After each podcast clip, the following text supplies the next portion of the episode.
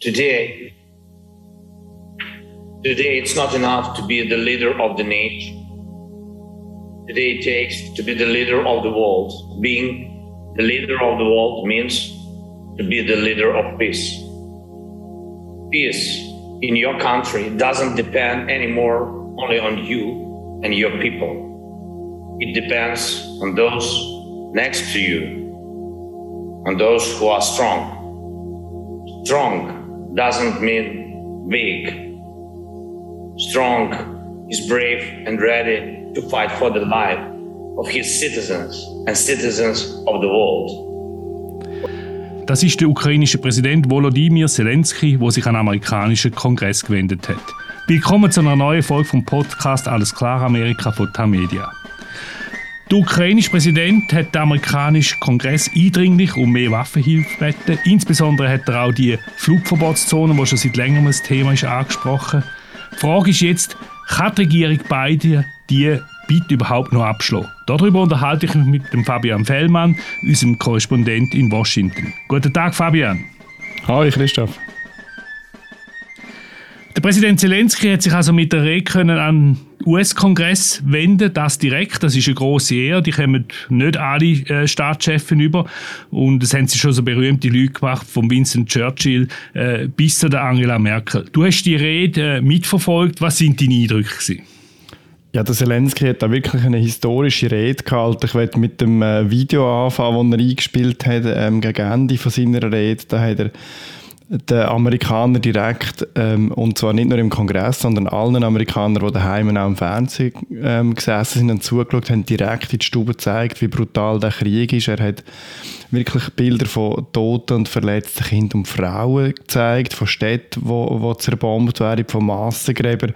Das ist die ganze ungefilterte Brutalität vom Krieg zu den Amerikanern kommt. Zelensky hat auch wirklich wollen, sie schockieren und sie aufrütteln und sagen, das ist jetzt ein Krieg, der nicht ist wie, wie andere Auseinandersetzungen, sondern das ist ein Krieg vom freien Europa und der freien Welt gegen, eine, gegen ein diktatorisches Russland. Ja, was mich betrifft, ist ihm das also vollumfänglich gelungen. Das Video ist äh, sehr eindrücklich und äh, lässt einem definitiv nicht kalt. Wie ist denn der Zelensky bei den amerikanischen Abgeordneten, den Senatorinnen und den Senatoren angekommen? Ja, er hat sicher einen starken Eindruck hinterlassen. Ich glaube auch gerade mit dem Video, aber auch mit dem, was er halt gesagt hat. Er hat ähm, angefangen damit, dass, wir, dass er die, den Angriff auf die Ukraine mit Erinnerungen, die die Amerikaner haben, aus der eigenen Geschichte verbunden hat. Er hat über Angriff aus der Luft geredet, wie auf Pearl Harbor anfangs, wo, wo dann dazu geführt hat, dass die Amerikaner in den Zweiten Weltkrieg eingetreten sind, wie 9-11, wo, Amer wo Amerika auch aus der Luft angegriffen worden ist. Und ich glaube, er hat dort schon eine, eine Seite verwünscht ähm, bei, den, bei den Senatorinnen und Senatoren und, äh, und den House Representatives. Jetzt aus den ersten Reaktionen kann man noch nicht allzu viel sagen, wie er mit seinen konkreten Forderungen auch, auch angekommen ist. Mich hat es gedacht, dass es weiterhin weitgehend entlang von der Parteilinie gegangen ist. Die Republikaner sagen, wir müssen mehr machen. Der Biden ist schwach in seinen Antworten. Und bei den Demokraten tönt es ein bisschen anders. Ich glaube, das wird sich jetzt in den nächsten ähm, Stunden und Tagen noch zeigen, wie detailliert dass Zelensky dann ankommt mit seinen Forderungen. Du hast es gesagt, er hat amerikanische Traumata angesprochen, Pearl Harbor und 9-11. Äh, lassen wir auch in den Teil noch kurz hinein. Пані та панове, друзі, американці. Свої величні історії ви маєте friends, Americans. In your great history, you have pages that would allow you to understand Ukrainians, understand us now when you need it right now, when we need you right now. Remember Pearl Harbor terrible morning of December 7, 1941, when your sky was black from the planes attacking you. Just remember it. Remember September the 11th, a terrible day in 20, 2001 when evil tried to turn your cities, independent territories, in battlefields, when innocent people were attacked attacked from air. Yes. Just like no one else expected it. You could not stop it. Our country experience the same every day, right now, at this moment, every night, for three weeks now. Для тисяч людей. Das ist wiederum der Präsident Zelensky vor dem Kongress, da wo er äh, in seiner Sprache auf Ukrainisch geredet hat. Was wir am Anfang gehört haben, ist der letzte Appell gewesen, äh, in Englisch oder auf Englisch, äh, wo er sich direkt das amerikanische Volk gewendet hat und gesagt hat, dass sie eigentlich die Führung der Welt im Namen vom Frieden äh, müssen übernehmen. Fabian, du hast es angesprochen, es geht da auch um Flugverbotszonen, darum natürlich auch die Analogie zu Pearl Harbor und zu 9-11, beides Angriffe äh, aus der Luft auf Amerika. Er hat gesagt, bei Pearl Harbor sagt der Himmel schwarz vom Flugzeug, das sagt jetzt in der Ukraine auch so, und zwar jeden Tag. Was sind denn eigentlich seine wichtigsten Forderungen? Ja, der Zelensky hat ein paar bekannte Forderungen konkrete wiederholt. Er verlangt eine Flugverbotszone über die Ukraine, eine humanitäre, damit Russland nicht mehr ähm, aus der Luft ukrainische Städte und Stellungen bombardieren. Er hat explizit auch verlangt, dass die Amerikaner helfen, sowjetische und russische äh, Raketensysteme S-300 heißen die aus, Ost aus osteuropäischen Ländern in die Ukraine zu bringen. Das würde der Ukraine dabei helfen, russische Jets abzuwehren. Er hat auch nochmal verlangt, dass die Ukraine mehr Kampfjets bekommen. Das ist ein Deal, den die Amerikaner blockieren ähm, zwischen Polen und der Ukraine. Polen wäre gewillt, der Ukraine so Jets zu liefern. Die Amerikaner und die anderen NATO-Länder haben das aber bis jetzt abgelehnt, weil sie da drin einen Kriegsakt gegen Russland gesagt haben oder befürchtet. Der Zelensky hat auch mehr Sanktionen verlangt gegen alle gewählten ähm, Vertreter vom russischen Staat. Ähm, er hat auch verlangt, dass amerikanische Firmen sich komplett vom russischen Markt zurückziehen und etwas hat er neu aufgebracht, wo noch nicht ganz klar ist, was der Umfang ist von, von seiner Forderung und seinem Vorschlag. Er hat gesagt, die bisherigen Institutionen, wo die Weltgemeinschaft kreiert haben, haben dabei versagt, den Krieg zu verhindern. Er hat da nichts äh, namentlich genannt, aber möglicherweise hat er da die NATO angesprochen, sicher, aber ganz sicher aber die UNO. Und er hat gesagt, man muss neue Institutionen kreieren, wenn, wo dafür helfen, dass man den Frieden auf der Welt kann verteidigen kann. Und das ist so eine Idee, die da in, in den USA auch schon kursiert ist, dass äh, wenn allenfalls die NATO sich nicht einig wird, äh, zum Beispiel eine Flugverbotszone ähm, durchzusetzen, dass man dann halt eine andere Koalition von der Willigen gründen, wie das auch schon ein paar Mal in der Geschichte passiert ist. Was genauer aber damit gemeint hat, ähm, ist noch nicht ganz klar und auch auf wie fruchtbaren Boden, dass diese Idee jetzt fallen wird. Nochmal zurück zu der Flugverbotszone. Ich meine, am Schluss von dem eindrücklichen Video, das wir erwähnt haben, hat da, äh, ist eingeblendet gewesen, Close the Sky over Ukraine. Also machen den Himmel zu über der Ukraine auf Deutsch. Die Flugverbotszone ist natürlich darum heikel, weil wir wissen, um eine Flugverbotszone durchzusetzen, müssten amerikanische oder NATO-Jets in der Luft sein, über der Ukraine, russische Flugzeuge abschießen, also würden amerikanische Piloten würden russische Piloten abschießen, bevor das überhaupt so weit käme, äh, müsste die NATO oder eine westliche Luftwaffe die, Abwehr, die Luftabwehrgeschütze von der, von der Russen ausschalten. Und die stehen natürlich nicht in der Ukraine, sondern in der, in der Nähe von der Grenze auf russischer Seite, also es gibt in dort sogar eine Grenzverletzung. Darum ist die ganze Geschichte sehr heikel und Biden und auch viele andere fürchten eine Eskalation. Jetzt gibt es aber im Kongress zunehmend Stimmen, die sagen, nein, man muss das trotzdem machen aufgrund von der schlimmen humanitären Situation. Einer von denen, wo das fordert, ist der Senator Rob Portman. Der ist aus Ohio, hat übrigens Schweizer Wurzeln. Wir lassen auch da noch kurz rein. The message they're giving us is loud and clear, as you can imagine, which is close the skies. Because the skies are where the bombs are coming, uh, whether it's the missile attacks or the, uh, the airplane attacks or the artillery. uh, they want help. And, you know, the Ukrainians who we talked to today um, are obviously desperate, trying to find their, their, their way right now with the hope to go home someday, but really no assurance. And they are really looking for more help.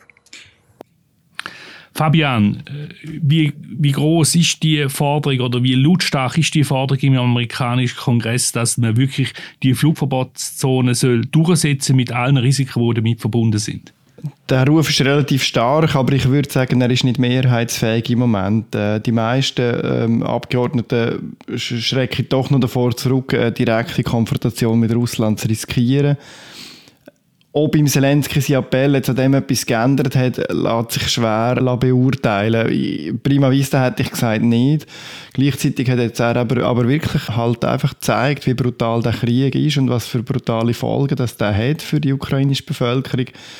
Wir werden in den nächsten Tagen sehen, ob ob er es geschafft hat, da etwas in Bewegung zu bringen. Bisher haben die Amerikaner halt auch argumentiert, dass die Flugverbotszone gar nicht so wirksam wäre, wie das die Ukrainer darstellen. Man hat zum Beispiel ähm, diese Woche eine Bombardierung gehabt von Stellungen in der Westukraine, nur 15 Kilometer von den polnischen Grenzen entfernt. Und diese ähm, Bomben dort sind von einem russischen Bomber über russischem Territorium abgeführt worden. Also ähm, die Amerikaner sagen, das würde das Leid gar nicht verhindern. Nur ein Ende vom Krieg, äh, zum Beispiel mit einer diplomatischen Lösung, kann das Leid wirklich verhindern.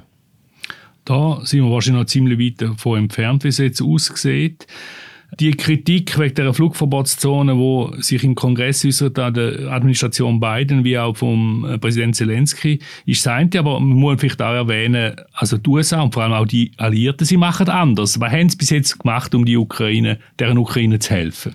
Also die USA haben jetzt seit Anfangsjahr 1,2 Milliarden Dollar Hilfe geleistet Ukraine. Vieles davon Militärhilfe, Munition, Maschinengewehr, Maschinenpistolen, äh, aber auch Panzerabwehrraketen und Luftabwehrgeschoss. Und sie, sie haben es tatsächlich eigentlich geschafft, in der Einschätzung zumindest von den Amerikanern, der Ukraine eben genau die Mittel zu geben, die sie brauchen. Die Ukrainer haben es verstanden, ihre die russischen Konvois immer wieder in Hinterhalt zu locken. Sie haben es verstanden, die russischen Flugzeuge vom Himmel zu holen, mit relativ einfachen Mitteln, fast so einer Art Guerillakrieg. Und, und die Amerikaner sagen, dass das eigentlich die nützlichste äh, Variante von der Unterstützung bis jetzt ist. Auch aus anderen NATO-Ländern hat die Ukraine Waffen, ähm, Abwehrraketen etc. bekommen. Was die Ukraine nicht bekommen hat, sind Angriffswaffen, wo sie und eben auch keine Jets, wo sie können die einer, einer übermächtigen, letztlich übermächtigen russischen Armee äh, entgegenhalten. Die Jets, also wir reden von denen MiG-29 äh, aus alten sowjetischen Beständen, die nach Polen noch übergegangen sind und jetzt allenfalls hätten sie der Ukraine zur Verfügung gestellt werden. Was ist jetzt mit dem Deal? Ist der erledigt?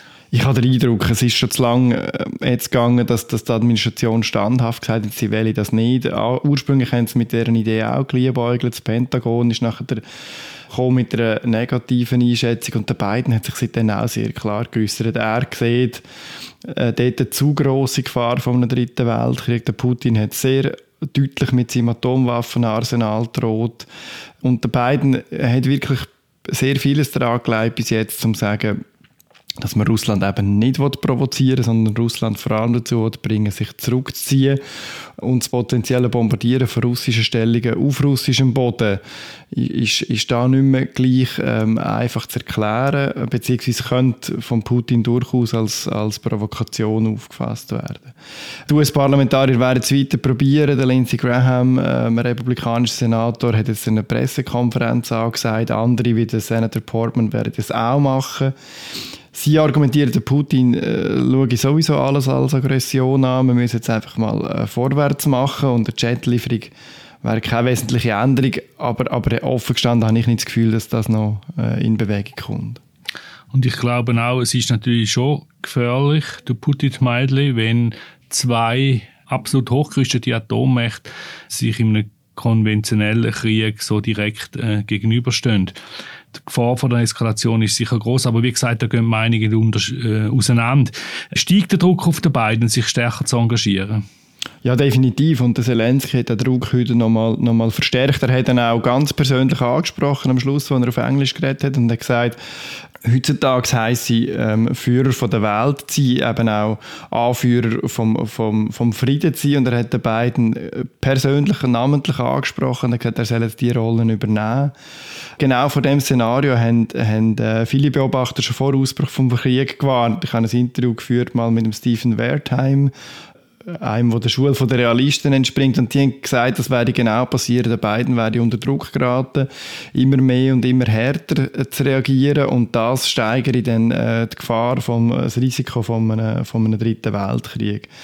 Von der rechten Seite, von der Republikaner, wird der Biden kritisiert, weil sie sagen, er muss einfach stärker sein und Russland mehr entgegensetzen. Er muss ein, äh, fast ein aggressiver Feldherr sein, oder zumindest ein offensiver Feldherr.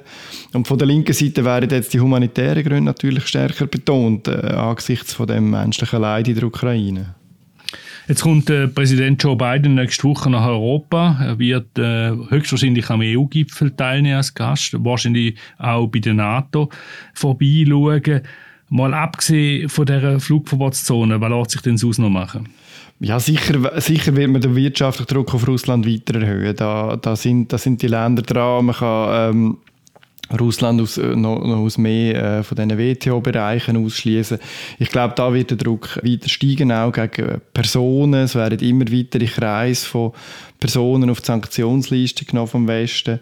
Ähm, man kann sicher auch probieren, der Ukraine mehr Waffen noch zu liefern. Das, kann, das könnte Stinger ähm, Panzerabwehrraketen sein, das können ähm, Luftabwehrraketen sein.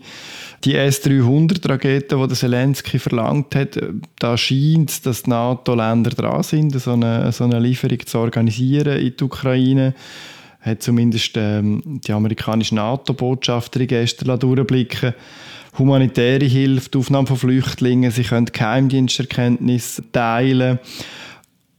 Aber, aber letztlich muss man schon sehen, das Ziel der NATO-Länder ist, ist bis jetzt nicht gewesen, um die Ukraine voll verteidigen, sondern möglichst schützen. Aber die volle Verteidigung, die gilt vor allem am eigenen Territorium, im NATO-Territorium, wo der beiden immer wieder versprochen hat, von dem werden wir dann jeden Zentimeter verteidigen. Und dort ist der Fokus der NATO-Länder auch. Wir haben ja vorher den Robert Portman gehört, der erwähnte Senator aus Ohio, vielleicht noch für unsere Hörerinnen und Hörer, äh, er ist vor einer Kammer auftreten und er hat also gelb-blau getragen, ein deutliches äh, Statement, auch optisch. Jetzt gibt es aber unter den Republikanern, äh, du hast zwar gesagt, dass der Druck steigt auf den beiden im Kongress von republikanischer Seite, härtere Maßnahmen äh, zu ergreifen, aber unter den Republikanern gibt es auch sehr eine starke Fraktion von Putin-Fans, allen vor allem natürlich Donald Trump. Ja, er hat sich tatsächlich unmöglich gemacht. Also selbst nach Kriegsausbruch hat er noch, hat er noch gesagt, der Putin sei, sei halt wirklich ein schlauer Fuchs immer wieder lobende Worte gefunden. Er hat das immer so mit dem Twist gesagt, dass es unter seiner ähm, Amtsführung natürlich nie passiert wäre. Da kann man ähm, durchaus auch sehr äh, anderer Meinung sein, meiner Ansicht nach. Inzwischen haben die Republikaner erkannt, dass sie mit diesen Putin-Lobhudeleien sich keinen Gefallen tun. Ich glaube, ähm, die Brutalität von dem Krieg in der Ukraine hat jetzt wirklich dazu geführt, dass der Schock ist in der amerikanischen Bevölkerung groß. Viele Leute, vor allem bei den Republikanern, erinnern sich sehr gut an die Zeit vom Kalten Kalten Krieg. Russland ist die grosse Herausforderung neben China nach wie vor. Und man hört die Stimmen aus den Republikanern immer noch, so ein bisschen russlandfreundlich sind. Aber sie, sie, sie haben sich wieder zurückgenommen in den letzten zwei Wochen. Aber eben, wir haben, wir haben zum Beispiel die Marcia Taylor Greene gehabt, das ist eine Vertreterin vom ganz rechten Flügel in Georgia. Sie hat jetzt an einem, an einem Anlass teilgenommen, wo sogar Putin-Rufe ähm, äh, sind aus dem Publikum. Putin, Putin, Putin. Und das hat sehr, sehr negative Schlagzeilen gegeben. Ich bin selber dabei gewesen, letzte Woche in Georgia im Parlament für eine Reportage dort und habe mit einem Journalist geredet und dann ist ein ganz konservativer äh, Parlamentarier gekommen und hat ihm einen Tipp zugesteckt über einen anderen äh, Republikaner, der gerade auf Facebook pro Putin Propaganda verbreitet hat. Und er soll doch bitte Knöpfe tun, ich kann das jetzt nicht brauchen. Aber das Dilemma, das offenbar besteht innerhalb von der Republikanischen Partei zwischen äh, Putin-Gegner und Putin-Anhänger, hilft das dem Joe Biden? Wirkt sich das allenfalls auf die Umfragewerte aus? Ja, ähm, die Umfragewerte für beiden steigen leicht. Ähm, das ist ähm, nicht so erstaunlich, weil, man, weil sich eben das Land vereint gegenüber von einem, von einem, von einem äußeren Feind. Und es ist jetzt sehr eine außergewöhnliche Situation. Es hat eine starke Solidarisierung mit der Ukraine gegeben. Aber letztlich im, im Hinblick jetzt auf die Zwischenwahlen im Herbst ist, ist die Außenpolitik für die amerikanischen Wähler einfach nicht entscheidend. Aus dem Bill Clintons im Umfeld kommt das Bomo jetzt die Economy stupid, es geht um die Wirtschaft und das gilt auch nach wie vor. Also, und das wird entscheidend für die beiden sein, mittel- und langfristig ist, wie wirkt sich der Krieg auf die amerikanische Wirtschaft aus.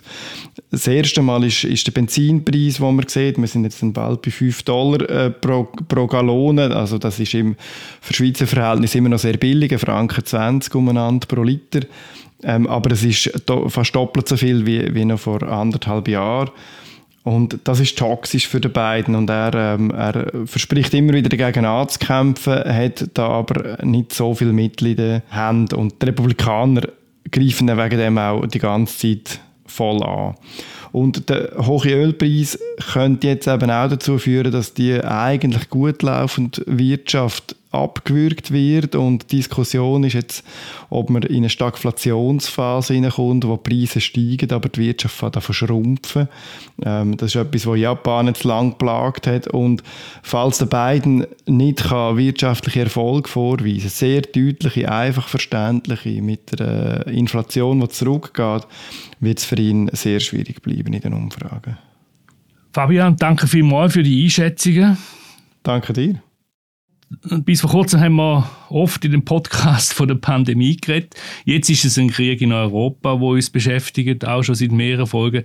Wer hätte das gedacht? Merci vielmals nochmal nach Washington alles Gute. Merci, bis zum nächsten Mal. Das ist eine weitere Folge von Alles klar Amerika am Tamedia Podcast zu den USA. Merci vielmals für Ihre Aufmerksamkeit. In zwei Wochen begrüße ich an dieser Stelle wieder den Martin Kilian, ebenfalls Korrespondent in den USA seit langen Jahren.